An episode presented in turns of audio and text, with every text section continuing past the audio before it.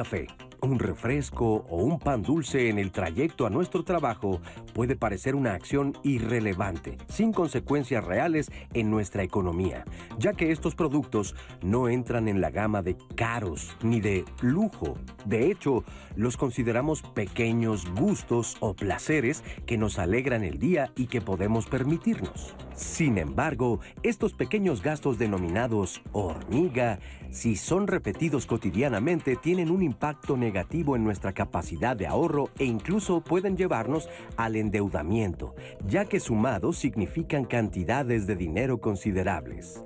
El gasto hormiga no se refiere a los bienes que son indispensables para vivir, sino a aquellos que son innecesarios y que por tanto podemos evitar o buscar otras alternativas más económicas. Prepararse un café en casa o en la oficina, por ejemplo, es mucho más barato que comprar todos los días esta bebida en una cafetería. No se trata, por tanto, de renunciar a todos los gustos, sino de buscar alternativas que nos permitan cuidar nuestra economía, ahorrar y tener metas a futuro.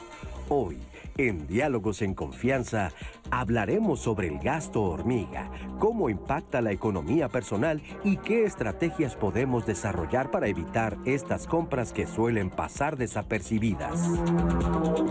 ¿Cómo están? Bienvenidos a Diálogos en Confianza. ¿Qué les parece el tema de hoy? ¿Se identificaron con alguno de estos gastos hormiga? Un cafecito, un cigarro suelto, unos chicles. Pero vamos a ver cómo todos estos gastos que se vuelven hormiga incluso nos pueden afectar, como ya escuchábamos, nuestro bolsillo. Pero vamos a ver cómo podemos hacer para recuperar este dinero, incluso poder ahorrar, porque ya que hacemos toda la suma, nos damos cuenta de que son cantidades importantes que a veces ni siquiera sabemos que las gastamos. El tema nos invita a reflexionar sobre cómo administramos nuestro dinero. Nuestros especialistas nos van a ayudar a conocer de qué manera lo podemos invertir para que no resulte tan oneroso al momento de hacer un balance de nuestras finanzas. Gracias a nuestras intérpretes Jimena Raya, Lía Vadillo y Magdalena Alejo en lengua de señas mexicana, ellas están con nosotros y Anaí siempre pendiente de todos sus eh, pues llamadas, redes, y demás. Anaí, bienvenida. Gracias, Lupita. Pues de todo un poco, ¿eh? También comentarios, opiniones y dudas. Yo creo que hoy van a ser bastantes dudas, así que pues ojalá que ustedes puedan comentar. Recordarles que estamos en la plataforma, ahorita estamos transmitiendo en vivo en Facebook, en YouTube, en Twitter. No tienen excusa para no participar en el teléfono, por supuesto, Lupita. Muy bien, pues les voy a dejar con la expectativa de quienes nos acompañan el día de hoy, o si quieren de una vez se los presento rápidamente. Ingrid Pacheco Victorio, ella es coordinadora de divulgación del MIDE Museo Interactivo de Economía. Gracias. Gracias. Ingrid. También el doctor Norman Jonathan Wolf del Valle, profesor titular de tiempo completo de la Facultad de Contaduría y Administración de la UNAM. Gracias, ¿cómo estás, Norman? Y también Magnolia González Vilchis, integrante del Comité de Educación Financiera de la Asociación de Bancos de México. Tres especialistas y con ustedes volvemos al tema tras la pausa.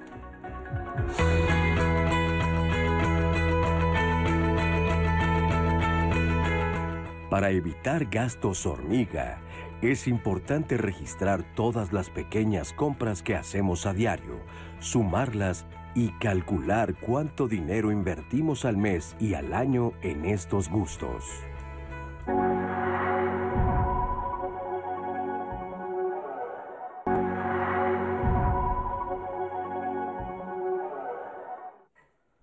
Estamos de regreso en Diálogos en Confianza, hoy para hablar de los llamados gastos hormiga, cómo están afectando nuestro bolsillo y cómo podemos hacer para remediar a veces estos gastos.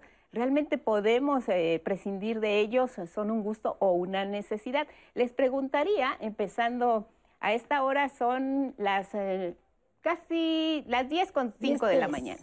Muy bien, muy bien. A esta hora del día, cuéntenme si ya se compraron un café, si ya compraron un cigarrito, si ya dieron alguna propina, si están pensando que más tarde van a tomar un taxi o van a hacer un pedido de comida. Todos estos pueden ser considerados gastos hormiga. ¿Qué serían los gastos hormiga específicamente? Pues los gastos hormiga son aquellos en los que incurrimos de manera cotidiana, diaria, y que por su monto, al ser pequeño, no los dimensionamos y no les damos importancia, incurrimos en ellos todos los días, más de una ocasión al día, o ya pueden ser un hábito normal dentro de nuestro comportamiento financiero, pero cuando los cuantificamos, nos damos cuenta que son verdaderamente onerosos, que son demasiado caros, pero en su momento no le dimos importancia porque hasta la forma en la que le decimos, son dos pesitos, di de propina dos pesitos, hasta lo minimizamos. Y entonces al minimizarlo y al no habernos dado cuenta, cuando lo cuantificamos en la semana, en la quincena o al mes, nos damos cuenta que ya fueron 200, 500, mil pesos. Y eso tiene un impacto en nuestras finanzas personales y podemos incurrir en esos gastos hormiga de manera inconsciente. Ya ni, ya ni lo, nos damos cuenta y lo peor es que no los presupuestamos.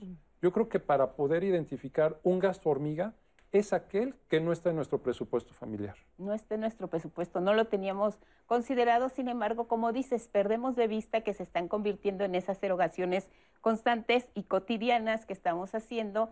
Entonces, eh, habría que pensar ¿Qué de estos gastos podemos eh, empezar a, prescindir, ¿no? ¿Cuáles de ellos podemos empezar a prescindir? Además de los que ya hemos mencionado, ¿qué otros se considerarían gastos hormiga, por ejemplo? Mira, por ejemplo, puede ser el refresquito, ¿no? A, muchos eh, les gusta el refresco y tomarse un refresco diario. Diario. Diario, ¿no? O sea, la verdad hay gente que toma refresco diario y si cuantificamos más o menos un refresco de 15 pesos, eh, pues a lo largo de un año, más o menos va a representar un gasto de 5 mil pesos, 5 mil 400 pesos. Entonces, ese puede ser otro gasto, otro tipo de gasto, ¿no? También, eh, por ejemplo, pueden ser pues, los viene bienes, las propinas, eh, a lo mejor también algunos gastos que estemos haciendo por plataformas de streaming que pagamos, ¿no? Y que no presupuestamos dentro de nuestros, pues, lista de gastos, ¿no? Pero que tienen un cargo a la tarjeta. Pero a veces no sé si les pasa a ustedes allá en casa, aquí en el estudio, de que pues nos da como cargo de conciencia, ay, no le di, o no, o pobrecito, o mira, la señora me está ayudando, el señor me está ayudando con mis cosas y no darle, este, hasta dónde sí y hasta dónde no, hasta dónde podemos darnos ese, ese gusto o hasta dónde lo vemos ya como, como algo de lo que podemos quizá prescindir. ¿Qué opinas sobre eso? Yo creo que como decía Norman, es muy importante considerarlo dentro del presupuesto, porque una vez que dentro del presupuesto estamos eh, decidiendo en qué vamos a gastar nuestro dinero, tenemos un poco de más control. ¿Qué pasa con estos gastos hormiga que como no los tenemos pensado y como decíamos hace un momento, incluso hasta los consideramos algo muy pequeño o algo chiquito? Entonces estamos obviándolos o estamos dejando de lado que los hacemos. Y entonces al no tenerlos registrados y contabilizados es que empiezan a crecer y empiezan a representar un problema para el ingreso de las personas de todas las edades, ¿no? O sea, si eres estudiante, si trabajas, si eres ama de casa, pues de, de, de, cualquier forma puedes llegar a incurrir en estos gastos en las situaciones en las que te encuentres. Y el gran problema es que como no eres consciente o no lo haces de manera eh, consciente muchas veces, sino más bien es como algo incluso como hábito, como rutina, ¿no? Me acuerdo en las oficinas, pues las mañanas cuando vas por el café todas las mañanas, ya es parte de tu rutina, ya es parte del hábito y no necesariamente está considerado dentro de tu presupuesto. Entonces creo que es importante traerlo, traerlo a la conciencia y traerlo al registro de tus ingresos y de tus gastos para poder tener un poco más de control al respecto. Si hablamos de tiempos, de épocas. Ahora los mexicanos, los ciudadanos, eh, eh, destinamos más a los gastos hormiga que antes, por ejemplo, nuestros papás o nuestros, nuestros abuelos. La misma época nos está comprometiendo a erogar más recursos en cuestiones que no necesitamos, Jonathan. Yo creo que sí, porque como decían las plataformas, el streaming, esas actividades que pues antes no existían, ¿no? otro gasto hormiga que no dimensionamos es vamos a algún restaurante de comida rápida y nos pueden decir, por 10 pesitos más, ¿quiere papas y refresco grande? pues me parece buen negocio. Entonces pides las papas, el refresco grande, que no te los vas a terminar, que es una bomba de calorías, de grasa, etc. No lo vas a consumir, no lo vas a disfrutar, pero ya los pagaste. Entonces también es ese efecto de decir, pues me están ofreciendo algo que por 10 pesitos creo que es bueno, no lo dimensionas o aún en el caso que lo hayas cuantificado en tu presupuesto, puedes hacer tu presupuesto familiar, y haber considerado, voy a ir a unas papas, un refresco, pero no es excedente. Entonces, yo creo que ahorita sí hay condiciones económicas de servicio diferentes a las generaciones anteriores e incurrimos en gastos que antes pues no existían. Y, además, inteligentemente, como tú señalabas hace un rato, utilizan esto por 10 pesitos más, vas a comprarte, no sé, un lápiz labial. Por 10 pesitos más te damos un tratamiento para el pelo y además te agregamos el que, lo que te sirve para, para guardar tu labial y tú dices, ah, se complementa. Entonces caemos. Creo que habría que hacer conciencia empezando por ahí. Vamos a ver una cápsula donde precisamente Omar Verdiguel eh, nos comparte cómo él hizo para ahorrar un poco con estos gastos hormiga y lo hizo precisamente dándose la oportunidad de hacer un balance entre lo que sí importaba y no tras la pandemia. Vamos a escucharlo y regresamos. Yo empecé a llevar un registro de, ingresos y gastos hace como un año porque fue a raíz de la pandemia que hubo un momento en el que se disminuyeron los ingresos por toda la situación y pues tuve que recurrir a mis ahorros. Pero realmente yo no tenía como bien eh, en papel o en, cifra cuánto tenía de ahorros. Entonces tuve que ponerme a hacer cuentas de cuánto tenía y cuánto debía en tarjetas, ¿no? En mensualidades. Y, y ya que hice cuentas, en realidad el ahorro era como mucho menos de lo que yo tenía considerado. Y, y no, no, tenía el ahorro que, que que, que yo creí que debería haber. Eh, pues antes más bien no tenía un sistema, o sea, solo cuando había dinero, pues gastaba. Si, si, no tenía, pues ah, tengo que medirme, pero hasta que ya no tenía, no había como una previsión o, no lo veía venir, sino era como, bueno, ahorita tengo, no importa, y, lo gastaba y ni siquiera tenía idea de cuánto había gastado. Entonces a fin de mes no, no sabía realmente si había tenido como números rojos o, o si, si había tenido una ganancia ese mes con respecto a mi ingreso. Sí, incluso me llegó a pasar como estando de viaje, que, ya estando en el viaje me quedaba sin dinero, tenía que recurrir a préstamos porque por no justo no hacer como bien las cuentas. Y si fuera de eso, o sea, digamos, no, no en un contexto grave, o sea, nunca llegué como a hacer no pagar tarjetas o no pagar rentas, ¿no? Pero sí momentos en los que decía como, ah, ya no tengo para salir o o necesito tomar prestado para, para poder llevar mis actividades de día a día. Pues a mí el consejo que me sirvió, el, primero sería justo llevar un registro de, de todos los, los, gastos que uno va haciendo. Bueno, y a mí me dio uno que también me sirvió que, que era como hacer el ejercicio de durante un mes mínimo, como aparte de apuntar tus gastos, como apuntar qué, qué emoción relacionas con ese gasto, ¿no? O sea, como ver si es algo que, que ya al ver cuánto gastaste te, te arrepientes o te da ansiedad o cualquier cosa, o si es algo que te tiene tranquilo. Y esa, bueno, quien me lo dio me decía que era como para identificar qué gastos son positivos y qué otros no. Gracias a Omar, ya nos compartió su caso y él nos está dando al mismo tiempo una recomendación que ustedes también hacían. Lo primero que nos sugerirían entonces sería hacer una lista de nuestros ingresos y destinar de entrada, vamos a hacerlo de esta manera, destinar de entrada una parte de esos ingresos a los gastos hormiga y así los vamos a considerar sería lo más conveniente? Yo creo ¿Y qué porcentaje, por ejemplo, de nuestros ingresos podríamos destinar a estos gastos hormiga?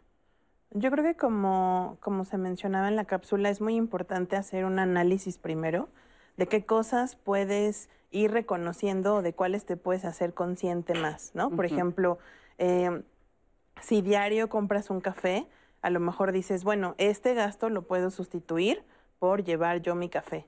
O si diario compras comida, a lo mejor puedes sustituirlo. Pero habrá otros gastos que a lo mejor no los, no los consideres o no se puedan sustituir, ¿no? Por alguna otra cosa. Entonces creo que lo más importante es tenerlos muy presentes para poderlos registrar y una vez que ya los registras y los tienes considerados en el presupuesto, entonces asignarle un porcentaje. Yo creo que como porcentaje, pues mm, sugiero que sea un porcentaje bajo, o sea, incluso menor al 10% de tus ingresos, mucho menor, porque en teoría estos gastos representan eh, gastos pequeños, no deberían representar para tu presupuesto quincenal, mensual, como tú lo hagas, no deberían representar un gasto tan grande, ¿no? En el sentido de que tienes otras cosas que cubrir con tus ingresos y esos, eh, esos gastos representarían una mayor cantidad de dinero. Entonces, lo más importante yo creo, primero es hacer conciencia de en qué cositas eh, pequeñas estoy gastando mi dinero que a lo mejor no me he estado dando cuenta, ver cómo las puedes sustituir aquellas que, que tú consideres que lo puedas hacer o dejar de hacerlo. Y una vez que ya tienes como delimitadas dos, tres cosas que dices, bueno, esto tal vez no lo puedo eh, dejar de eh, generar o de, gastar, entonces incorporarlo en tu presupuesto para llevar un registro más, más, más puntual de tus gastos. Muy bien, Jonathan, eh, ya hice mi lista de mis gastos hormiga, ya vi que me cuestan a, la semana 500 pesos, si hago la multiplicación al mes ya son 2 mil pesos, yo ya identifiqué cuáles son esos gastos hormiga, ya me, ya me sugirieron que vea cuáles son los que puedo prescindir. ¿Cuál es el siguiente paso? Bueno, yo creo que tenemos que luego decidir si lo quieres seguir gastando o no. O sea, ya identifiqué que mi café todas las mañanas al final del mes son 500 pesos. ¿Lo puedo cambiar o no lo puedo cambiar? Y luego saber por qué entonces decidir si es un gasto necesario y si estoy satisfaciendo una necesidad o cumpliendo un deseo. Yo creo que tenemos que preguntarnos, preguntarnos ¿por qué voy al café en la mañana? Tal vez es el efecto rebaño. Tal vez todos los de la oficina van al café y entonces para no sentirme excluido, yo también voy al café. O incluso algo un poquito más grave, la tanda, la tanda dentro de las oficinas. Entonces, cuando algún compañero de la oficina te dice, entra a la tanda, ¿cómo le dices que no? ¿No? Porque es un efecto también un poco social dentro de la oficina y poder eh, participar en esa forma de ahorro que creemos que es ahorro, pero en realidad no lo es y le estamos destinando un gasto a algo que no sabemos que va a consolidarse. perdóname, ya es, la tanda ya es un gasto más que hormiga, ya es... Bueno, depende del monto de, la, de lo que sí, de la cuántos hay en el número, bueno, no sé, las características, pero una tanda se puede considerar también un gasto hormiga. Pues hay quien lo considera ya algo, ni, siquiera se racionaliza y entonces das el dinero de la tanda porque te lo piden en el momento. O sea, es algo que no tenías ni presupuestado. Exacto, ya les completaste para otras eh, cosas. Exacto, entonces te dicen, oye, pues es que vamos a hacer la tanda de la oficina y cómo le dices que no, es de imprevisto, no lo tenías planeado, entonces ahí hay otro gasto. Entonces todos estos gastos, el café, ir a comer con los compañeros de la oficina, el refresco en la mañana, o comprar la aplicación en el teléfono porque está la serie de tal plataforma de streaming y te sientes excluido porque tú no la tienes, entonces entras en ese efecto rebaño para poder cumplir con esos pequeños gastos y satisfacer, ya no es la satisfacción de, un, de una necesidad, sino cumplir un deseo, pero estás satisfaciendo una necesidad social de integración. Y emocional al mismo tiempo, ¿no? Eh, también puede podemos caer en esa, en esa circunstancia. Sí, y también eh, me parece que bueno, no es que uno tenga que renunciar totalmente a sus gustos, ¿no? Pero sí debemos de ser conscientes. Eh, regresando al ejemplo del café que mencionaban también mis compañeros, es, bueno, pues a mí mi gusto es dar un, tomarme un cafecito diario, ¿no? Pero uno puede decidir si paga 40, 50 pesos por un café o te lo preparas en casa y te sale más barato. ¿no? Entonces ahí también son decisiones, cómo juegas también con los recursos que tienes y finalmente, pues ese, ese gasto hormiga, como lo veíamos en la cápsula, también se puede convertir en ahorro hormiga, ¿no? Eso que tú estás destinado lo puedes destinar también, o sea, ya no al gasto, al ahorro, que ese ahorro va a representar un gasto mayor a futuro, ¿no? Y como también lo veíamos en el testimonio, te va a dar tranquilidad de tener ese ahorro para cualquier imprevisto. Y además, eh, estamos apelando un poco a que no tenemos que aferrarnos tanto a, las cosas, ¿no? Quizá haya quien ahora nos esté pensando, es que el café que yo me compro no es como el, si yo me lo hago no me sabe igual en mi casa, porque acá le ponen no sé qué cosa y me sabe súper delicioso. Pero bueno, si estamos en este ejercicio de, tratar de ahorrar, vamos a hacer la prueba. Esa es la invitación que haríamos al auditorio hagamos la prueba, no sé, tres días, para que no digamos una semana y me voy a sacrificar de mi café que tanto me gusta o de lo que tanto me agrada. Hagamos la prueba y veamos si ese ahorro nos conviene más que tener el gusto de que en realidad pues ni sabía tan sabroso el café, me lo preparo mejor yo o en mi casa me lo preparan más sabroso. Vamos a ver qué dice el público y qué nos están comentando en las redes, Anaí. No, les voy a mentir, está, está muy interesante esto porque ustedes están reconociendo muy bien sus gastos hormiga y me encanta. Lucila dice, hay cositos que nos dan mucha satisfacción. También no hay que flagelarse demasiado, todo con medida, nos, nos propone Lucila en Facebook. Ortiz Claudia dice, yo sé cuáles son mis gastos hormiga. Lo difícil, por supuesto, es dejar de hacerlo. A veces digo, lo compro, ¿qué tal si mañana no amanezco viva? Y sorpresa, amanezco viva y sin dinero. Y nos manda emojis de, de tristeza. Luego tenemos este comentario de Alivia. Un ejemplo es la compra de dulces y objetos a la salida de la escuela. Mi mamá nos enseñó solo comprar un día, el viernes de chucherías, donde destinábamos un presupuesto para gastar y lo que sobra se va a la alcancía. Ahora con mis dos hijos, ellos eligieron 40 pesos de presupuesto y, por ejemplo, si solo gastan 20, el resto lo dividen 10 cada uno y llevan esos 10 pesitos a su alcancía. Alejandro Velázquez dice, es un horror. Luego gastamos en cualquier cosa, desde darle al viene bien en el súper hasta comprar cosas que no necesitamos.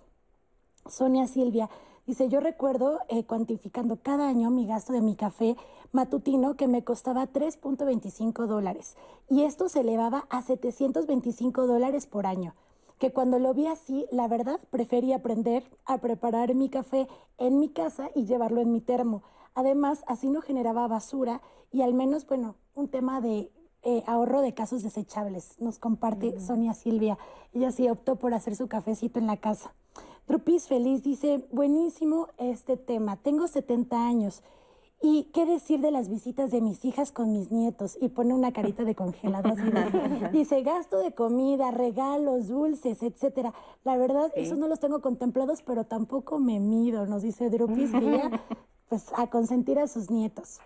Mirella, tema que nos hace reflexionar y analizar las compras de cosas extras. Eso representa gastos que no están dentro de nuestro presupuesto. Hay que tenerle mucho ojo a esto. Arturo Altamirano dice, en mi caso, la mayoría de mis gastos hormiga son para comprarles a los que venden en las calles o en los eh, peceros y camiones. No me gusta enriquecer a las franquicias en general ni a las transnacionales, más bien pienso en lo que lleva a casa a alimentar a sus pequeños. Y no me parece algo oneroso, creo que podemos invertir en eso, pues son productos que van desde 5 pesos hasta 20 y 30 pesos.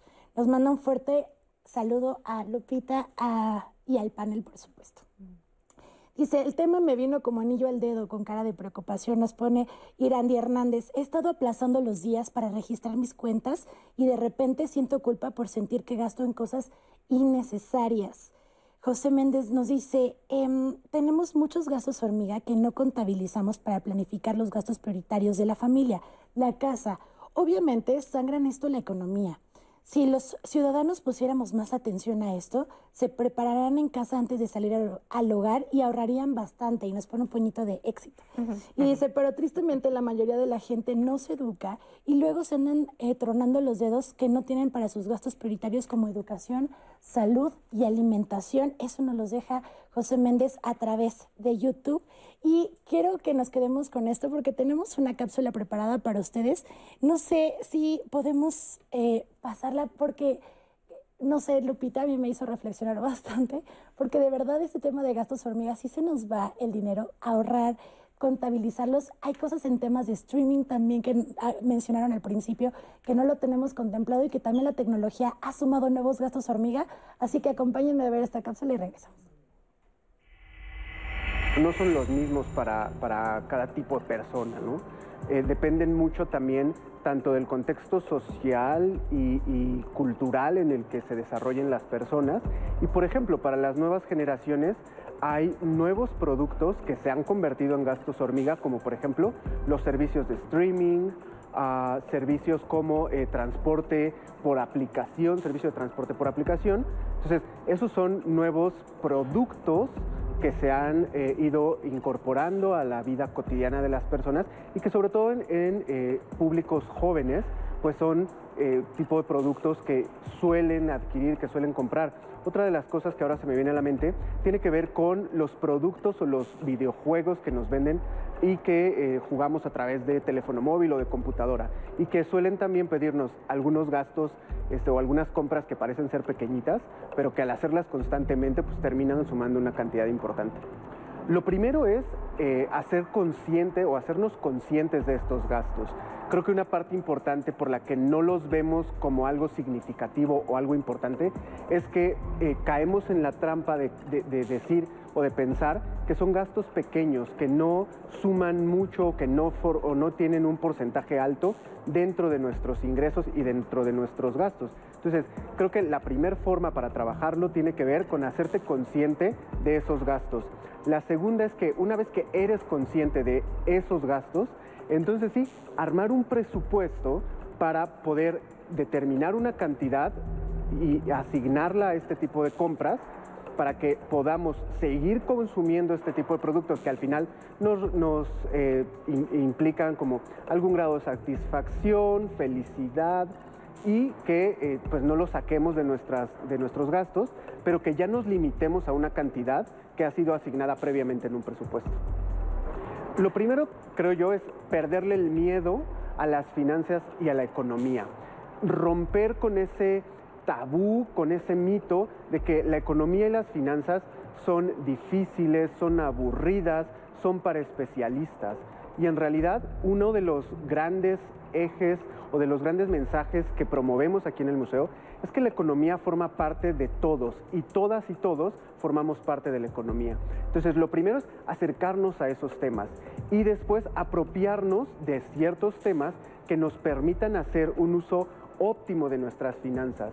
Creo que eh, algo muy importante es que, claro, no solamente es importante para los jóvenes, sino para todas las generaciones tener una cultura de ahorro, un hábito eh, de preparar el futuro, el retiro laboral. Entonces, todo eso lo podemos ir haciendo a través de diferentes herramientas. Una de ellas es el, el museo, por ejemplo, pero también existen muchas páginas en Internet que nos dan acceso a este tipo de información y que nos brindan diferentes herramientas para hacerlo. Muchas gracias al MIDE porque nos está ilustrando y la invitación está abierta, ¿no? Para que lo visiten y aprendamos a manejar todas nuestras finanzas, incluyendo este tipo de gastos hormiga, porque si lo que hemos venido diciendo es que, bueno, eh, lo importante es que no rebasen nuestro presupuesto.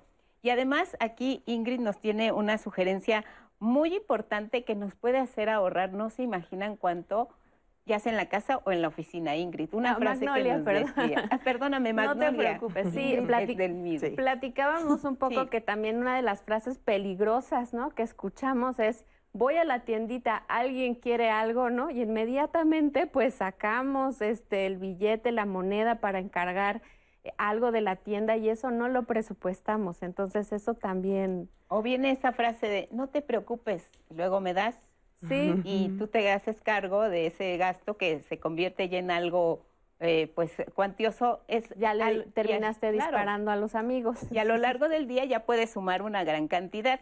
Me gustó lo que nos decía Sanaí de, de una persona del público que pues incluso hablaba de cómo en el gasto familiar estaba estaban considerando este asunto de los gastos hormiga porque si dentro de la familia nos ponemos a ver cuánto gasta cada uno de los integrantes en este tipo de, cosas, eh, pues al final sí podemos hacer creo que incluso un ahorro familiar. Los decía, los viernes lo que ahorramos nos vamos y lo destinamos a esto. De alguna manera, cierta recompensa.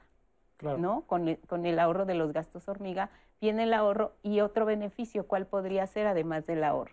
Pues la posibilidad de ahorrar y el siguiente paso de invertir. Mm. Entonces recordemos que ahorrar sería pues que el, poder adquisitivo del dinero que estamos separando no pierda ese, ese valor adquisitivo. Pero el siguiente paso sería invertirlo, o sea, que nos dé un rendimiento mayor a lo que es la inflación. Entonces empezar a tener la capacidad de ese ahorro que nos genere un poquito más y que tengamos una renta, que podamos tener un ingreso derivado de esa inversión. Oye, pero ahorrarlo dónde? Porque ahorita se me ocurría que luego somos muy mañosos y lo metemos en estas cosas que se pueden abrir y cerrar y está sacando lo que ya ahorraste. ¿Cuál sería la mejor forma de guardar ese gasto, ese gasto hormiga, Ingrid, por ejemplo?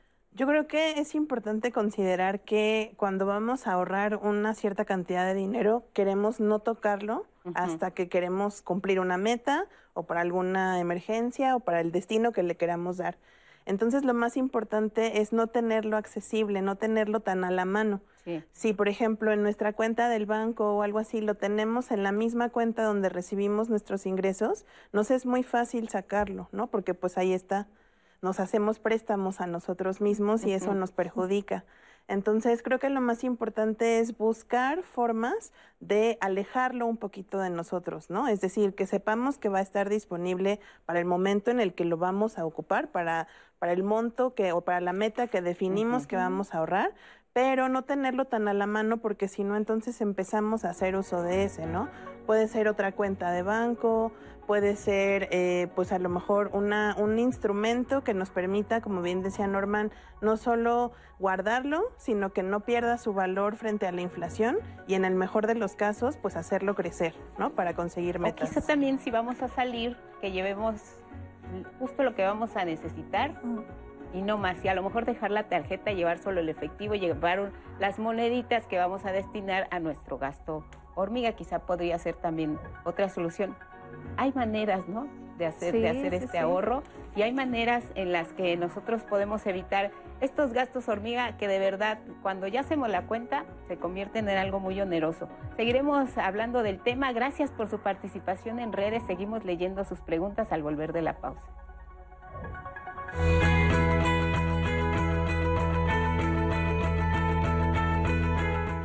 El presupuesto es una herramienta muy útil cuando ponemos en orden nuestras finanzas, ya que nos permite tener claro cuáles son nuestros ingresos y gastos.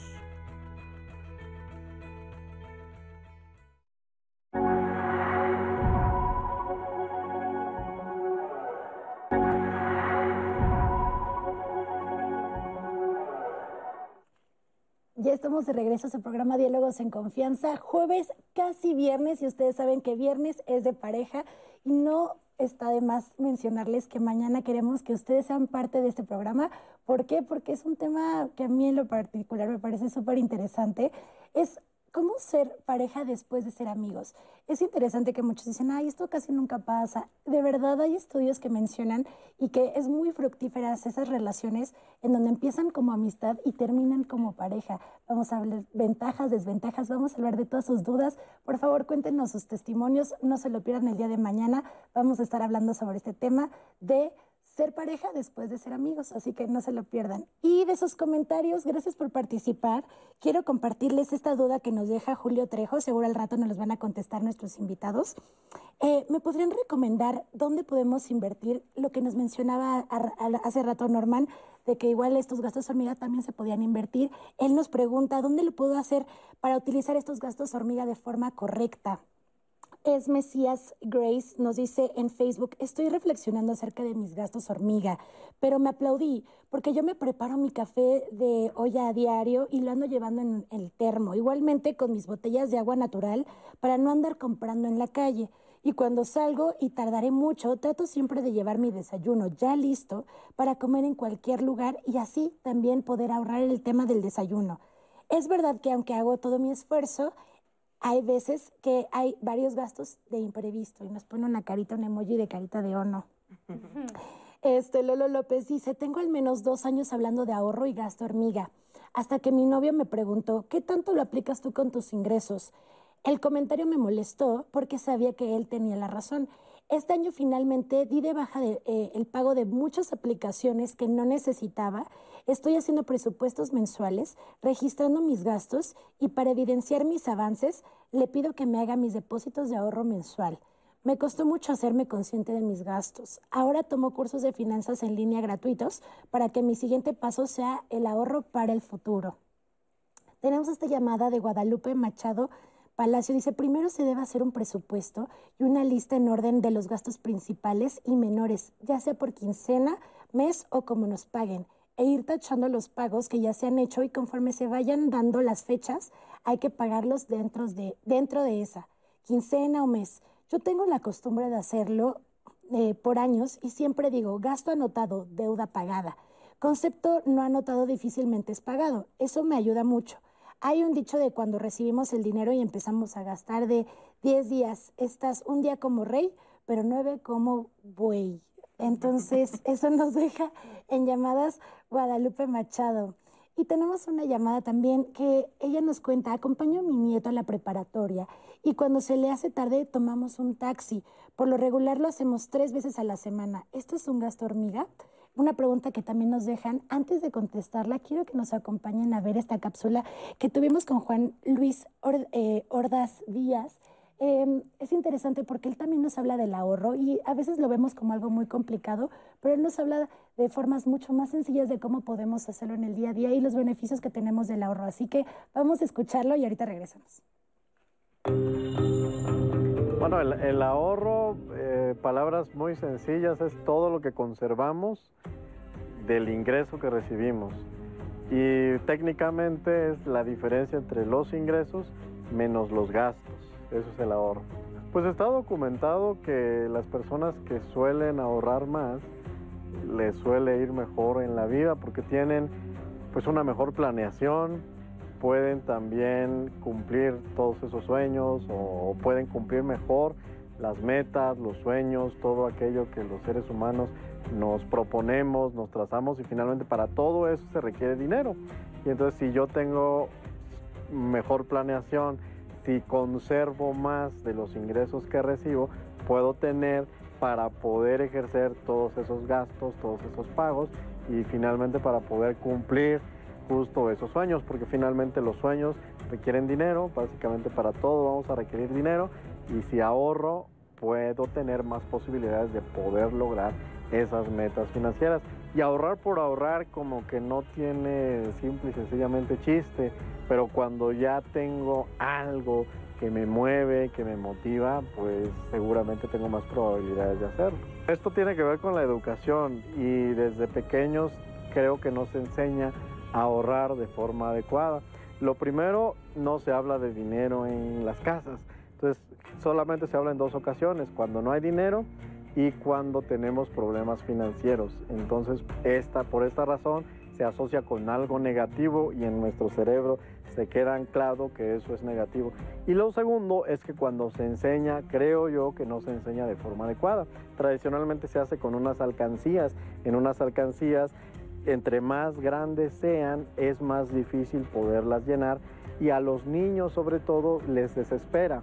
Y entonces lo asocian con algo aburrido, con algo cansado, con algo tedioso y cuando se es adulto, generalmente el ahorro se va a asociar con todo eso, con algo completamente negativo. Si ahorrar se me complica, a lo mejor lo puedo hacer de forma automática, es decir, que ya eh, me retengan, lo puedo hacer con mi empresa, probablemente directo con mi banco para que ya una parte se pueda retener o hacerlo en alguna inversión.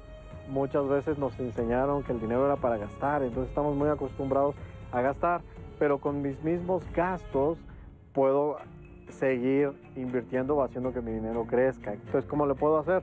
Eh, en lugar de gastar propiamente, puedo comprar algún instrumento financiero y ese instrumento que me dé al, futuro más, más recursos.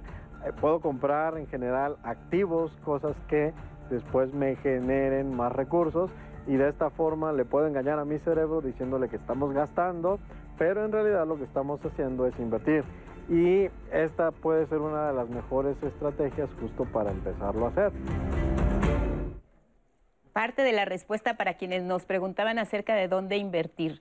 A ver, ahora vamos a, tocar el, siguiente escalón de los gastos hormiga, que yo creo que son, es como ya irte al primer piso. Existen también los denominados gastos vampiro, están como tal considerados. ¿Y qué serían, por ejemplo?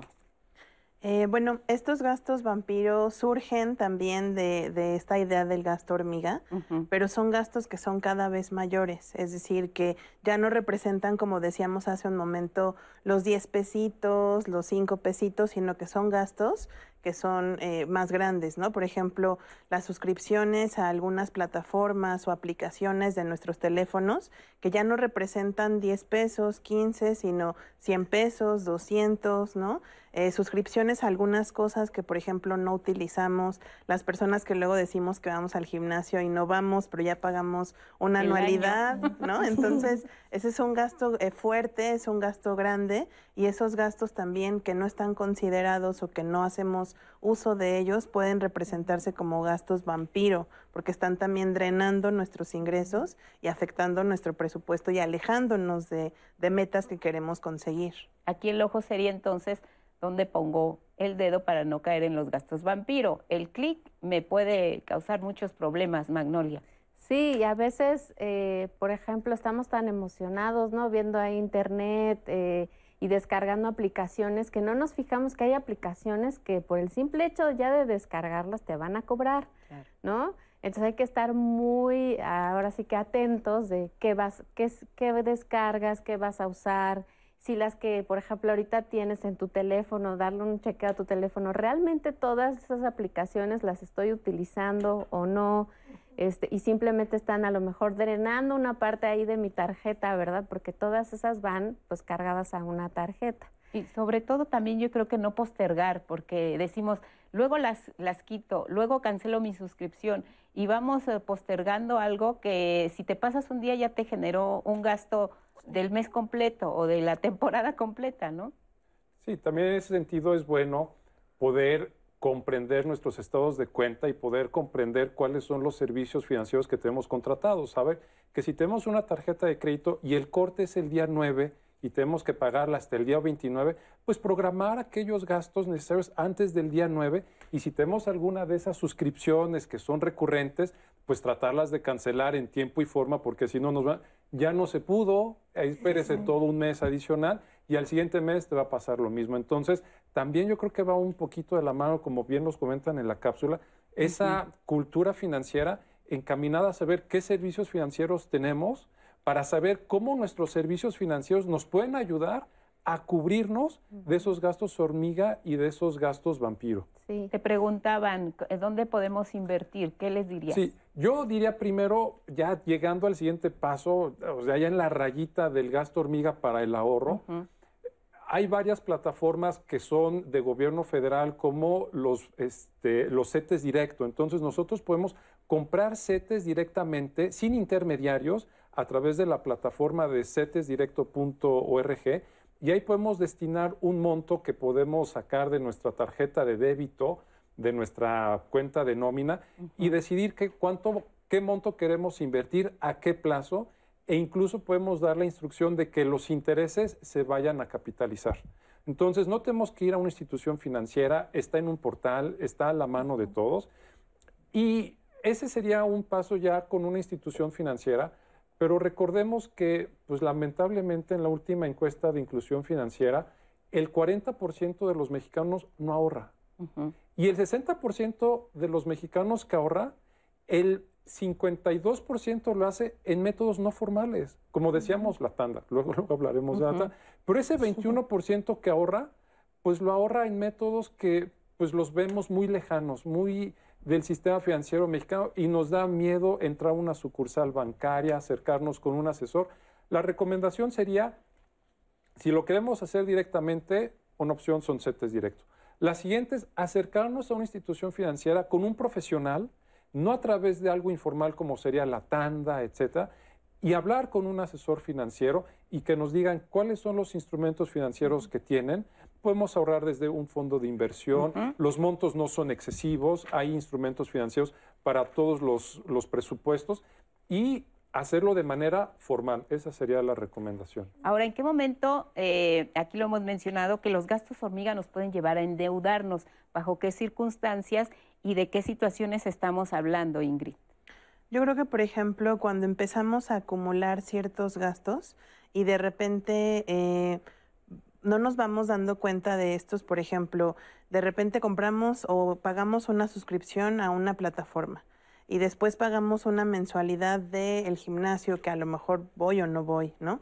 y después empezamos a ir pagando y pagando. Si estos gastos los vamos domiciliando a nuestra tarjeta de crédito, van a generar cargos que cuando llegue el corte mensual, probablemente vamos a decir, oye, pero pues yo no gasté tanto, no gasté todo esto, pero más bien esos gastos se fueron acumulando, se fueron sumando y una vez que los sumas y que los vas eh, viendo en cada corte, entonces te vas dando cuenta que de repente suman una cantidad que a lo mejor no tenías presupuestada para realizar en esa ocasión el pago de tu tarjeta. Entonces, ¿qué empieza a pasar ahí? Que a lo mejor si tú estabas acostumbrada o acostumbrado a hacer pagos eh, totales o pagos para no generar intereses, de repente ya no puedes cubrir esos pagos porque superan tu capacidad de pago y entonces empiezas a pagar pagos mínimos o en el peor de los casos a incumplir con tus pagos y eso va haciendo que crezcan tus deudas y que entonces pues esta cosita que empezó como un gastito de nada, una suscripción, se va haciendo una bola de nieve y de repente va creciendo y te puede llevar a situaciones de endeudamiento peligrosas para tus finanzas. ¿Nos recomendarías, Magnolia, entonces no domiciliar todos nuestros gastos? No, más bien lo que les recomendaría es presupuestar todos los gastos, porque una vez que uno es consciente de, bueno, yo tengo esta cantidad de ingresos, tengo estos gastos y los tengo bien identificados, sé en dónde está mi dinero. Porque muchas veces, eh, y de verdad registrarlos, registrarlos en papel o en una, este, ahora sí que si son más digitales, hay hay aplicaciones gratuitas donde pueden llevar el registro de sus gastos diarios, porque lo que pasa es que a veces decimos, yo sí llevo las cuentas de mis gastos, sí, las llevo aquí en mi mente, pero pues ahí luego también pues se nos puede olvidar lo mejor, no sé, ¿no? Este, qué gasté el mes pasado, qué gasté la semana pasada, eh, o a lo mejor me salí, ¿no? De casa con un billete de 100, 200 pesos y regreso a la casa y pues el billete no sabemos ni en qué lo gastamos, ¿no? Entonces, eh, no es tanto domiciliar o no, sino registrar, saber en qué gastamos. Y cuando sabes en qué gastas, tienes el poder de decidir si sigo gastando igual o cambio esos, a lo mejor, hábitos de, de gasto. Vamos a ver la siguiente cápsula y regresamos aquí en Diálogos para hablar de los gastos hormiga. Las plataformas de entretenimiento. O sea, sí, pagué Disney pero nunca lo uso. Entonces, pues como ya me lo descuentan todo el tiempo, pues ya no veo ese dinero, pero creo que es innecesario. Yo aprendí a administrarme de mi abuelita. Eh, desde que éramos niñas, pues nos daban como el dinero semanal como para que usáramos en nuestra semana para transportes o ir a la escuela o lo que sea. Y pues creo que tanto mi hermana como yo aprendimos a, a, gastar solamente lo que teníamos, ¿no? A no gastar de más divido mi sueldo en mis gastos fijos, o sea, como comida, súper, transporte, cosas que realmente necesito. Y em, pues si me sobra un poco de dinero o así, pues lo uso también para las cosas que se me antojan. Creo que un gasto fijo sería también salir con mis amigos. Creo que pues a veces puede ser como fácil usar el crédito como si fuera este, un sueldo más amplio, ¿no? Como si tuviéramos más dinero, pero en realidad no, o sea, en lo estricto, pues tú sigues ganando lo mismo. Normalmente, o sea, me tardo en decidir, sobre todo en aplicaciones de compras, ¿no? O sea, como que lo meto al carrito y luego digo, ah, ¿realmente lo necesito? Y a veces solo lo meto al carrito, pero ya no hago el, como el gasto. No soy tan disciplinada como con registrar y eso, pero sí trato de los gastos que no necesito todo el tiempo, pues disminuirlos. No importa si el recorrido en el súper nos lleva dos horas, hagamos ese ejercicio, ya siento que lo tengo conmigo y después de quizá pasearlo por todo el, el súper, digo, en realidad no lo necesito. Anaí, ¿qué nos dicen en el público? Eh, Mayrin Cruz dice, podemos ahorrar no comprando adornos para las festividades en general de cada uno de los eventos que tenemos, de que Día de Muertos, Navidad, etcétera. Reciclar. Reciclar también, es verdad. Y Julio Ayola también nos pone eso un poco a la mesa porque dice, en general yo creo que este tema de actual de gastos de fechas es por culpa de la mercadotecnia, le contestó Marín Cruz. Em, Lilia Flores dice, en lo personal, preparar alimentos que sé que vayan a consumir en el día, porque si quedan reservados y no se consumen, se tiran a la basura y eso también es dinero. lista para el súper, adquirir lo que realmente necesito, echar fe, este ojo a la fecha de caducidad. Por lo regular, los comercios cuando hay ofertas ofrecen productos que ya están en condiciones muy próximas a caducar, pero creo que es una buena forma de ahorrar dinero si lo puedes consumir en ese momento. Nos dice Lilia Flores. Elvia Ortiz a través de YouTube dice, yo creo que hay que saber manejar el dinero. Yo hoy tengo una tanda de 100 pesos y tengo el segundo número y lo invierto en mi negocio y de ahí le voy dando vuelta. Quiero decirles que la verdad el tema de la tanda, ya varios de ustedes nos han compartido sus testimonios, entonces seguro vamos a hablar del tema también aquí. Roberto Ruiz, tengo años haciendo el control de mis gastos y es bonito ver que llega el sueldo y planear en qué gastarlo y no en cómo voy a pagar mis deudas, sino es más bien cómo lo voy a disfrutar. Eh, definitivamente no he caído en esos gastos hormiga antes de caer en esa tentación, yo me hago la pregunta, ¿vale la pena pagar esto y aparte engordar? Y así se acaba la tentación, nos dice María Elena Briones Juárez a través de YouTube. Y entonces también Francisco López nos hace una pregunta que sí, que creo que ya no le respondimos, pero también les varía de ustedes lo que proponen es ahorrar en setes directos, es la mejor forma de hacerlo fácil y sencillo. Bueno, Norma nos había dicho que sí, pero bueno, siguen ustedes eh, haciéndonos esta pregunta. Esta fue a través de Twitter. Así los comentarios, Lupita. Recomendaciones, importante insistir porque nos están preguntando mucho qué hacer. Eh, antes de la pausa, eh, siguiente me gustaría que nos hicieran, cada uno nos planteara tres recomendaciones que sí podemos hacer y que serían importantes para que estos gastos hormiga disminuyeran de manera considerable y que nos hablen también del beneficio que nos podría traer hacerlos, Jonathan. Yo creo que uno es el presupuesto familiar. Voy a recalcar en el presupuesto familiar que empieza desde la lista del supermercado. O sea, vamos al súper y en lugar de echar todo lo que vemos, porque, bueno, decidir si lo necesitamos o no, y saber qué es lo que tenemos en casa, porque compramos algo que ya tenemos o no sabemos si en realidad lo tenemos vigente en, el domicilio. Entonces, primero, planearlo todo, como dicen, por escrito, tenerlo muy bien planeado. El segundo es ese ahorro, si ya llegamos al nivel del ahorro, como decían en la cápsula, saber para qué vamos a ahorrar. O sea, el ahorro debe tener un propósito, comprarme un coche, irme de vacaciones y el ahorro más importante yo creo que es el ahorro para el retiro. Entonces, empezar a ahorrar no únicamente para la casa, para el coche, sino para mi, futuro en realidad. Y la última, algo que, oímos de, las, este, de los que nos siguen en las redes sociales, la educación financiera, acercarnos a la educación financiera, como decía Gabriela Machado, este, insistiré un poco, también en la universidad tenemos algunas plataformas de cursos masivos abiertos a distancia en el que hay temas de finanzas personales. Entonces, acercarnos es una iniciativa que cada uno de nosotros podemos acercarnos para educarnos en el tema. No nos lo va a dar el sistema financiero ni las escuelas, sino es a través de estos espacios que tenemos y las universidades hemos adoptado el tema y sea la plataforma que sea, podernos acercar a un curso de finanzas personales. Perfecto, Ingrid.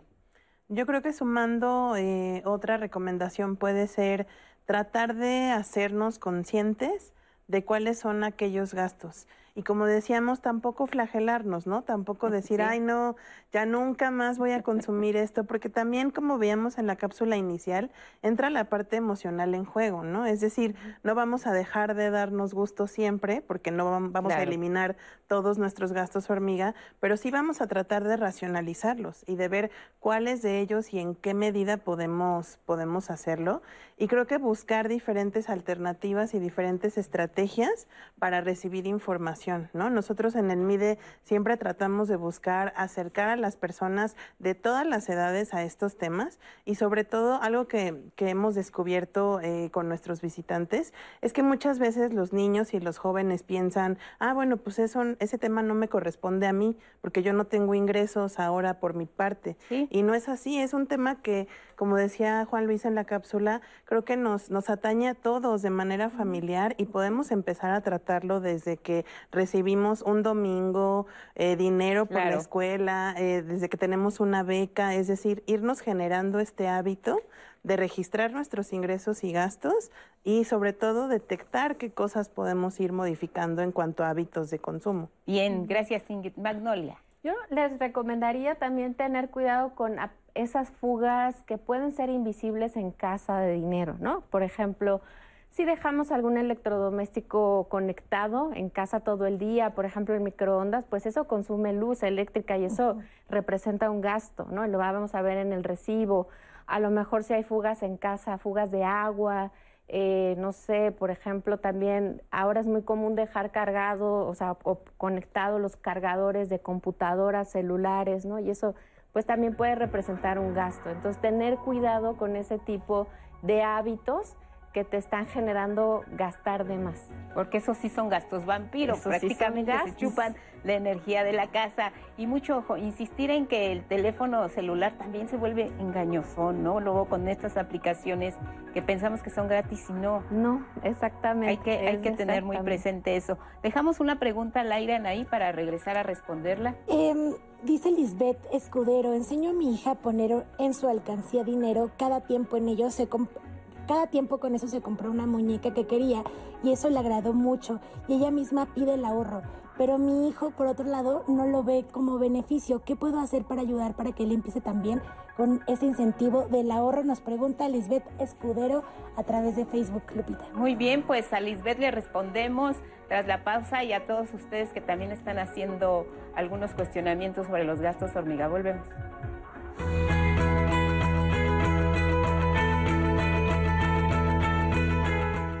Fijar metas de ahorro nos motiva a administrar mejor nuestro dinero y nos permite renunciar con mayor facilidad a gastos cotidianos que no son necesarios.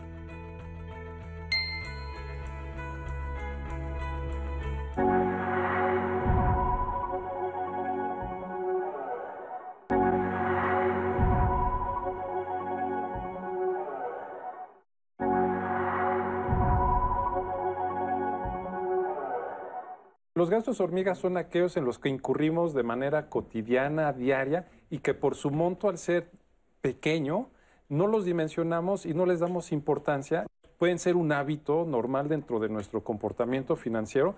Cuando los cuantificamos, nos damos cuenta que son verdaderamente onerosos, que son demasiado caros, tiene un impacto en nuestras finanzas personales. Y podemos incurrir en esos gastos hormiga de manera inconsciente para poder identificar un gasto hormiga es aquel que no está en nuestro presupuesto familiar.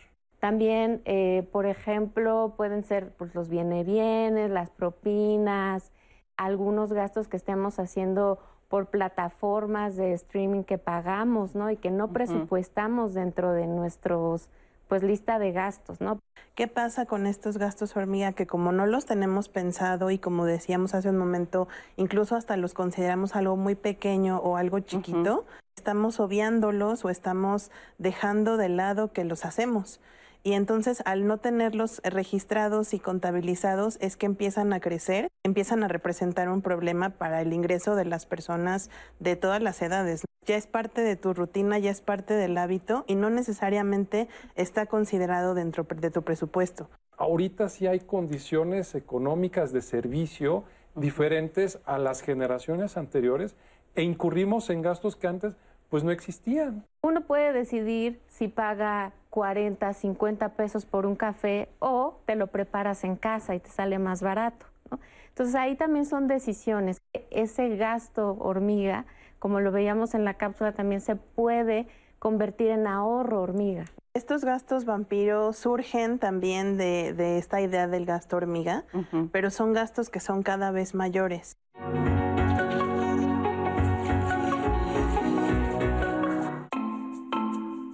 Mira, la capacidad de ahorro es muy importante, sí, y hay varios rubros que podríamos destacar. El primero es para alcanzar una meta, por ejemplo, juntar para el enganche de una casa. El otro, aparte del ahorro importante, es para casos de emergencia.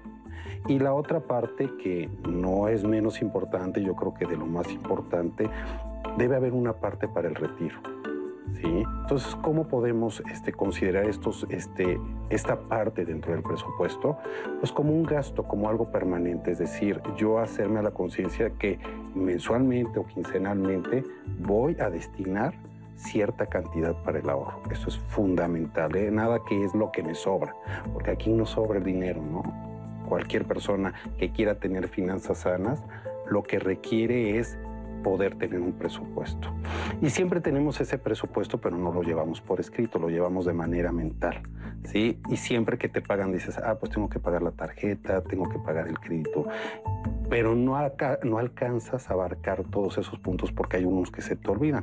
Bueno, pues la finalidad de la herramienta que tiene la Conducef es justamente que no se te olviden y que los tengas presente, ¿no? Y en esta herramienta que es demasiado útil, si tú puedes registrar tus ingresos, tu sueldo, tus bonos, tu aguinaldo, eh, aquello que puedes ganar por comisiones. Y también tiene la otra parte que tiene que ver un poquito con los egresos, es decir, estos gastos que tenemos que pagar mensualmente, la renta de la casa, la hipoteca, la luz, el súper, ¿sí? las diversiones, por supuesto, ¿sí? Y algunas veces también consideramos, y hay que ser muy, este, de verdad, hay que ser muy cuidadosos en el gasto hormiga. ¿Sí? No quiere decir que no te puedas tomar tu café o puedas comprar tu botella de agua, pero debe ser medido, porque a veces el gasto hormiga es lo que se come el ahorro. Pero ¿qué harías tú con juntar, no sé, 12 mil o 13 mil pesos en un año si te ahorras todo ese gasto hormiga? Entonces, ¿cómo debe ser un presupuesto? Debe ser por escrito y esta herramienta me permite escribir todos esos ingresos y egresos que tengo en mi vida financiera. En la página de Conducef, en la sección de educación financiera, tenemos un menú en la parte de, educación financiera ¿sí? y información que te sirve para comparar. Y ahí podemos encontrar esta, esta herramienta. Yo los invito porque realmente es muy útil. Y ahí te vas a dar cuenta, por un lado, si te sobra realmente dinero o si realmente ya estás en una situación pues este, de, urgencia en que tengas que volver a reestructurar tu presupuesto. Es la base fundamental, ¿sí? es decir, si no hay dinero yo no puedo avanzar, no me puedo hacer de un patrimonio y el presupuesto me lo permite. Muchas gracias por esta herramienta de Conducef. La verdad es que ayer me metí a investigar y está bastante amigable para que ustedes también la puedan consultar. Y en las redes de, las redes de Diálogos y del 11 les vamos a dejar obviamente estas ligas para que ustedes también puedan ingresar sin ningún problema. Les voy a compartir este comentario de Brenda Castillo que nos deja a través de Twitter. Dice, hizo un experimento una vez. Cada vez que se me antojaba algo, no solo comida, me fijaba cuánto costaba. En lugar de comprarlo, separaba esa cantidad que evidentemente no me iba a doler gastar, lo guardaba y tan solo en una semana o dos vi los resultados físicamente. Valió mucho la pena el ejercicio. Bastida Jorge dice, los CETES son opción para quienes trabajamos de manera independiente y no tenemos un sueldo fijo nos pregunta a través de YouTube. Igual en YouTube, Laura Islas López dice, yo tengo cuatro hijos y sí me gustaría ahorrar, pero siento que no he podido. Trato de ir guardando, pero sale algún gasto extra y lo tomo. No sé de qué forma empezar a hacerlo porque me es muy complicado. Beatriz González a través de llamadas dice, el programa me parece muy interesante. No necesariamente tiene uno que buscar la manera de que alguien más cuide nuestras finanzas. Uno debe de ser consciente, responsable y autolimitarse e incluso educar el paladar para no estar con antojos de café u otros alimentos. Aunque tengamos mucho dinero en la bolsa, eso no significa que todo lo tenemos que gastar.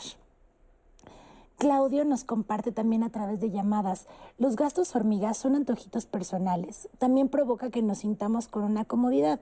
Ese dinero se puede invertir en la familia o en las compras mensuales de despensa.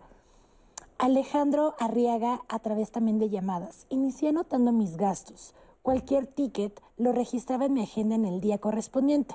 De esa manera descubrí cuál era mi gasto hormiga. Eran gastos condicionales, tarjetas con compras obligatorias mínimas las eliminé y ahora tengo una economía mucho más sana, nos comparte Alejandro Arriaga a través de llamadas. La verdad que varios de ustedes, varios tips que nos comparten, esperemos que también les pueda servir al resto de, de la audiencia que nos escucha en casa y que nos está viendo también a través de redes sociales. Lupita, pero así las preguntas y comentarios. Ejercicio permanente, creo que es lo que tenemos que llevarnos de este programa.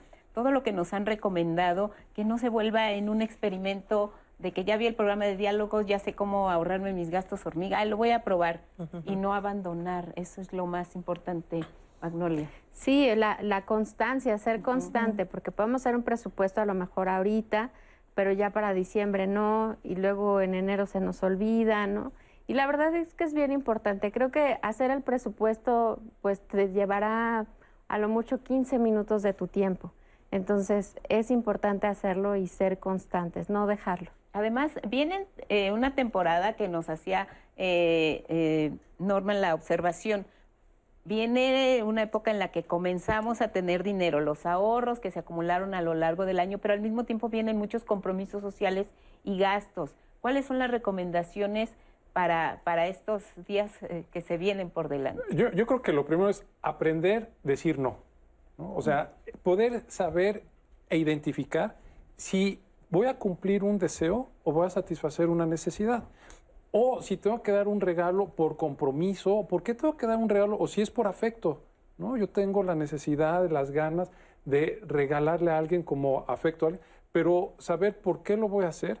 Y viene este, una temporada en la que hay grandes descuentos, que hay posibilidad, pero utilizar esos descuentos y esas facilidades de pago para adquirir lo que necesitamos en casa necesitamos una reparación, tal vez se descompuso el horno de microondas, el refrigerador. Entonces, comprar lo que verdaderamente necesitamos y capitalizar al hogar. Y no gastar en algo que tal vez va a ser superfluo, que se va a terminar con el tiempo. Entonces, identificar claramente cuáles son las necesidades del hogar. No, se, no cumplir el deseo, aunque sí podemos darnos un lujo. Todos necesitamos darnos un pequeño lujo, pero que lo presupuestemos. Y en dado caso que no, pues saber decir no. Y que yo diga, no le voy a entrar a la tanda, no voy a comprar el boleto del melate, este, no le voy a, a- a entrar al intercambio de la oficina. ¿Por qué? Porque pues yo con mucho cariño y afecto compro un regalo y me dan un, me dan un pedazo de No carbón. me digas que te ha tocado eso, ¿no? Sí, El calcetín. el calcetín. Entonces, ese decir, ¿no? Y Claro. respecto de- del ahorro, muy rápido, alguien decía, compro mi botella de agua. No, yo creo que hay que dimensionarlo diferente. ¿Qué pasa si en lugar de estar gastando la botella de agua, compro un, este, un termo de, del material que sea de aluminio, de tal? Y en lugar de estar pagando PET por el agua, pues compro mi, mi termo y ahí yo me sirvo mi agua. ¿no? Poder dimensionar el ahorro en esas otras cosas. Me gustó el concepto que nos de- decía Jesús David Chávez de análisis financiero de Conducef, gasto medido, eso es muy importante, ya han insistido ustedes mucho el día de hoy. No me voy a quedar eternamente sin mi gusto y sin la posibilidad de tener esos gastos hormiga. Eh, quizás si daba 20 pesos para el viene viene, pues le voy a bajar a 10 y esos ahorros nos pueden servir incluso para esta temporada. Hagámonos el propósito de que voy a empezar a ahorrar y ese ahorro, pues igual lo destino a, a- los momentos en que vienen los gastos fuertes como esto que quiero regalarle a mis amigos, a familiares y demás, ¿no, Ingrid? Sí, yo creo que es muy importante eh, empezar a, mi- a minimizarlo y empezar a tratar de, de, de darle otro uso. Cuando, cuando nos empezamos a establecer metas, tenemos ya objetivos que queremos cumplir y entonces eso nos incentiva y nos motiva a querer destinar un poco de ese dinero que normalmente gastábamos en otras cosas, a querer destinarlo a cosas que vamos a lograr. Entonces, una vez que podemos definir estas metas, nos puede ser más fácil decir, bueno, se me antoja mucho un café hoy, pero mejor prefiero gastar, guardar este dinero porque quiero conseguir algo al final del mes. Y no quiere decir que nunca más me tome el café, a lo mejor un día sí me quiero dar el gusto, pero ya sé que estoy destinando este dinero que antes lo usaba para algo cotidiano, para una, un objetivo que quiero lograr. Y entonces creo que eso nos ayuda, nos incentiva, nos motiva a poder tener otra forma de ir cambiando de destino estos gastos hormiga, de dejar de, de hacerlos en gastos pequeños que normalmente pues son momentáneos y que no, no trascienden mucho, a hacerlos en gastos que podemos eh, realizar cosas que nos van a llenar de, de diferentes satisfacciones. Muy bien, pues ya tenemos bastantes recomendaciones. Vamos ahora a levantar el telón. Está listo Andrés, Andrés Castuera. Adelante, Andrés. Hola, ¿qué tal? Lupita Roseli, amigos y amigas, Diálogos en Confianza. Pues definitivamente eh, espero que todo nuestro público se vuelva muy disciplinado financieramente y ahí les encargo que noten en su lista teatro, al menos una vez al mes, porque luego nunca hay para el teatro, justamente porque no tenemos esta disciplina financiera, así que qué mejor que incluir el entretenimiento en estos gastos. Y la recomendación de hoy valdrá hasta el último centavo que ustedes invierten en ella. La obra se llama A la orilla del mar y es una obra escrita para las infancias, pero también para toda la familia. Es de estas obras que piensan no solo en las pequeñas y los pequeños que van a estar ahí, sino en toda la familia. Es de estas obras de las que uno sale hablando y de temas que a veces no nos atrevemos a tocar con las infancias y que ellas y ellos se enteran perfectamente de lo que está pasando y es el tema de la pérdida, de la muerte, del duelo. ¿Cuántas veces no les hemos inventado que se fue de viaje, que se fue a descansar, que se fue a un viaje muy largo? Cuando ellas y ellos de alguna manera ya saben, ya saben que no va a regresar el abuelo, la abuela.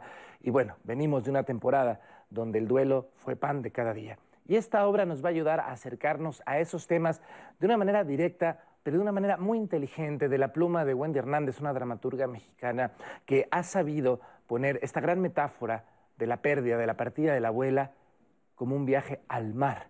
Y van a ver ustedes esta analogía que hace del oxígeno, de esta pequeña que vio a su abuela tanto tiempo con oxígeno y que piensa que es, es un abuso profesional y que ella también quiere ser como ella para acompañarlo. De verdad, llena de símbolos, llena de mensajes, pero sobre todo de talento. Vamos a ver estas imágenes de A la orilla del mar y de regreso les digo cuándo, cómo y por qué no se la pueden perder.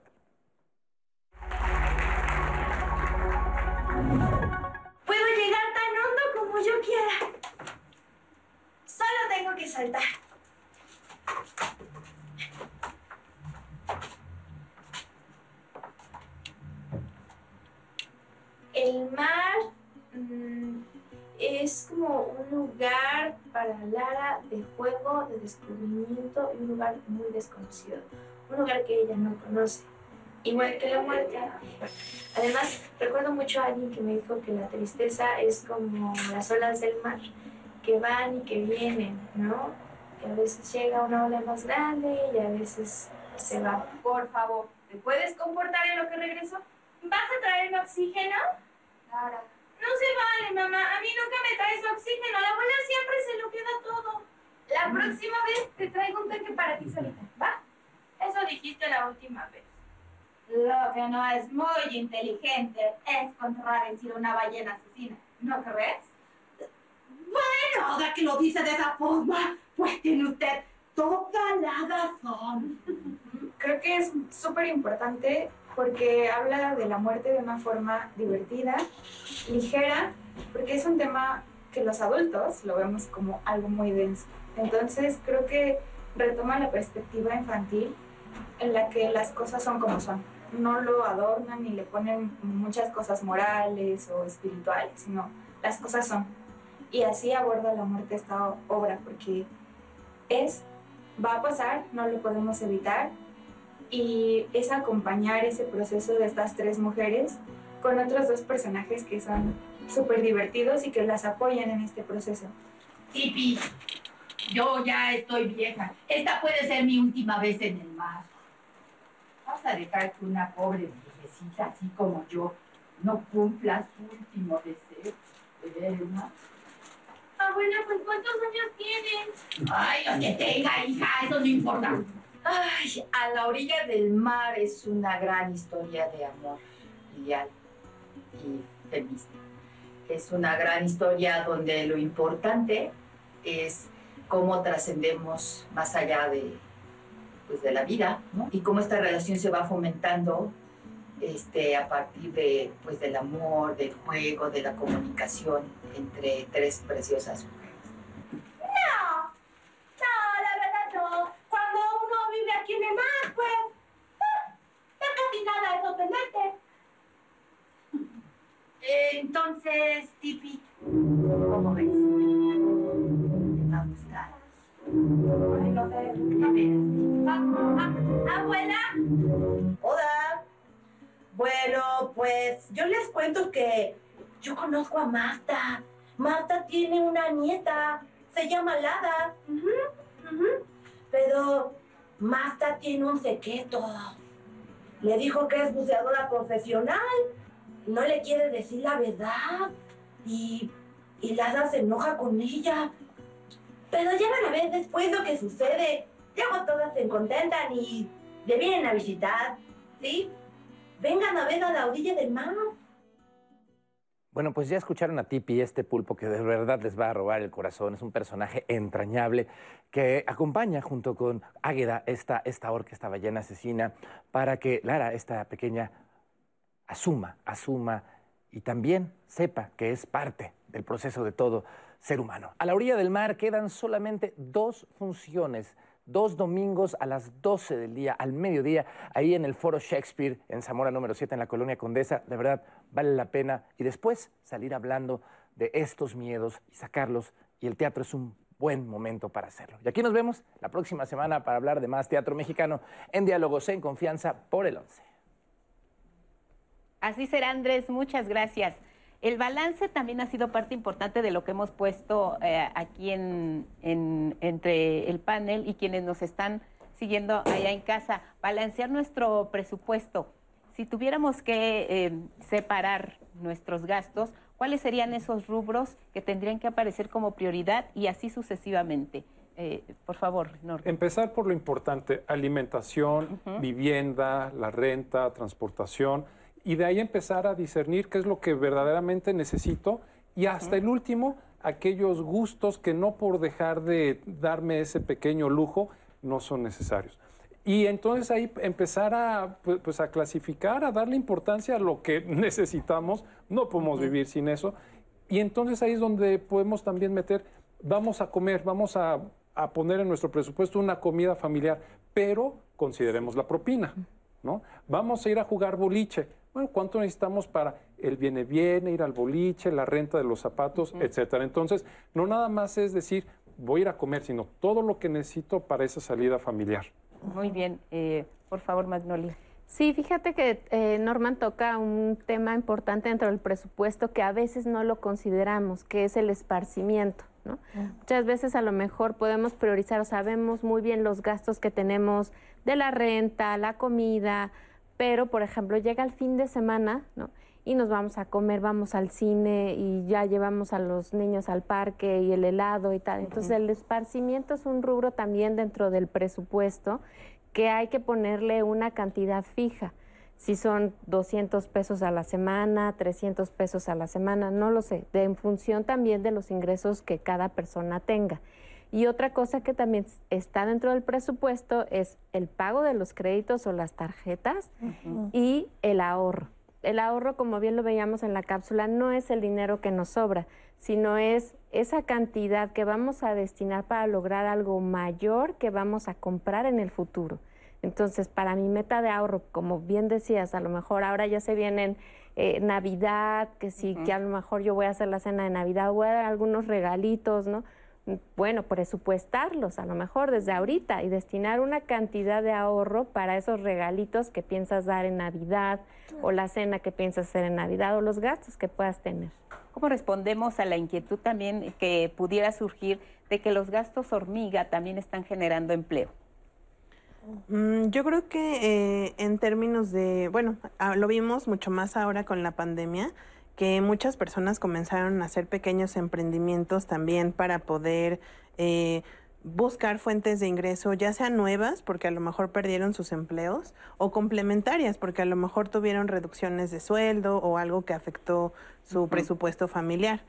Yo creo que eh, incluso lo mencionaban en algún en algún comentario, se vale eh, buscar este apoyo local, o sea, como al comercio local, siempre y cuando tengamos eh, en mente este gasto y lo podamos registrar y podamos saber que lo vamos a llevar a cabo. A lo mejor no quiero comprar el café en alguna cafetería importante de cadena, pero lo quiero comprar con una persona que lo vende afuera de mi trabajo y entonces estoy apoyando de otra forma, seguramente el gasto podría ser menor y entonces también estoy beneficiándome no solo a mí, sino a todas las personas que están involucradas o que se ven alrededor de esto, ¿no?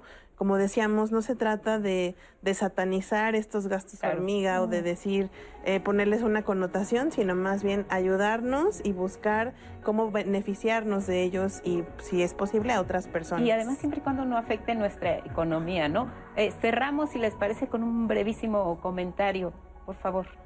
Pues eh, en realidad, pues justamente esta parte, poner foco en sus gastos hormiga, anotarlos, presupuestarlos y también considerar el esparcimiento como un gasto dentro del presupuesto. A veces esa puede ser también una fuga muy grande dentro del presupuesto. Te quedan 15 segundos. Aprender a decir no y poder satisfacer esas necesidades. Muy bien, gracias Norman. Hacerlo de manera responsable y poder eh, atender diferentes necesidades que tenemos a lo largo del, de la vida. Muy bien, pues ahí está. Les dejamos el tema de los gastos hormiga también en nuestras redes sociales para que todos ahí reflexionemos.